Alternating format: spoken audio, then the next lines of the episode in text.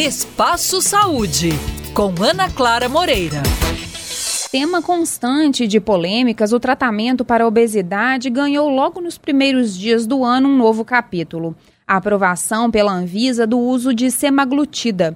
Esta é a primeira vez que a agência autoriza um medicamento administrado por meio de injeção para combater o excesso de peso.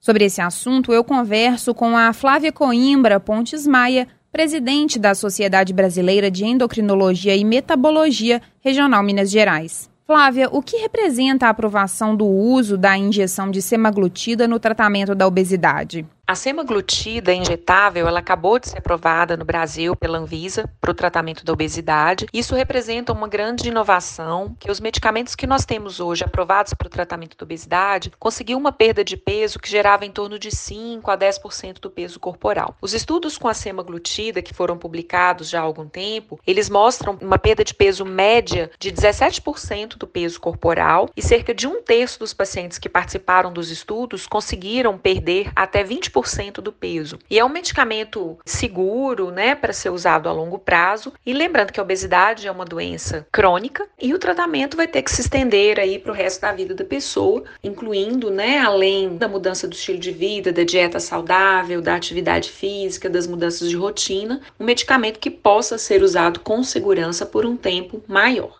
Eu conversei com a Flávia Coimbra Pontes Maia, presidente da Sociedade Brasileira de Endocrinologia e Metabologia Regional Minas Gerais, sobre o tratamento da obesidade como doença, assunto que continuaremos tratando no próximo episódio do Espaço Saúde.